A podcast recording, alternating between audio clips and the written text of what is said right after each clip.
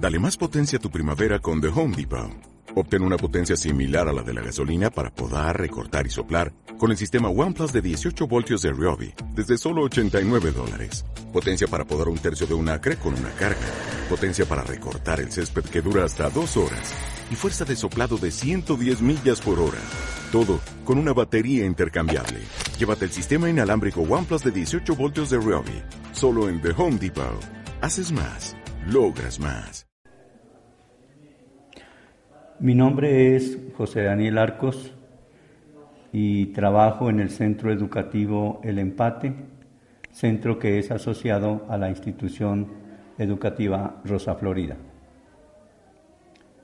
Experiencia de vida, de la infancia.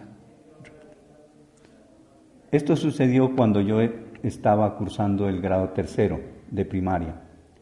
Por esa época se realizaban los exámenes orales en donde el grupo de estudiantes frente a un grupo de personas de la comunidad, personas ilustres, el docente demostraba la eficiencia de su trabajo por medio de preguntas que los niños, alzando la mano, respondían y bajo la astucia del docente que seleccionaba al estudiante que consideraba que iba a dar una buena una respuesta correcta.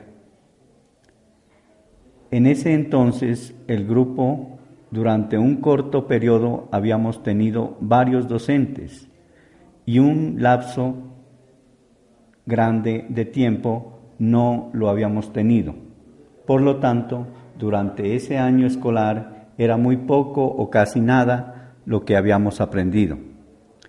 Y esta prueba se realizó en el mes de abril.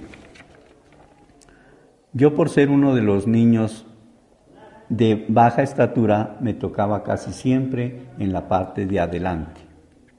Comenzó el examen. El profesor formulaba las preguntas y nosotros no sabíamos qué responder. El profesor con señas nos indicaba lo que debíamos responder, pero ni así. El jurado calificaba diciendo, su calificación es de 5, 5, 5, 5 sobresaliente. Pero yo estaba seguro de que esa nota no la merecíamos. En vista de esto, de estos problemas, decidí desertar, no ir más a la escuela. Y como era época de cosechas de café, le dije a mi mamá, yo me voy a coger café. Y así fue. Mi abuela tenía un terreno y me dijo, Chepe, coge el café que puedas. Yo no lo pensé dos veces y arranqué cuanto café pude, llené media estopa, la amarré y me la llevé hasta la casa. La despulpé, al otro día la lavé y muy orgulloso lo extendí en el andén para que se secara. Ya estaba un poco seco y una señora me ofreció comprármelo. Entonces se lo vendí y me dio unos pesos.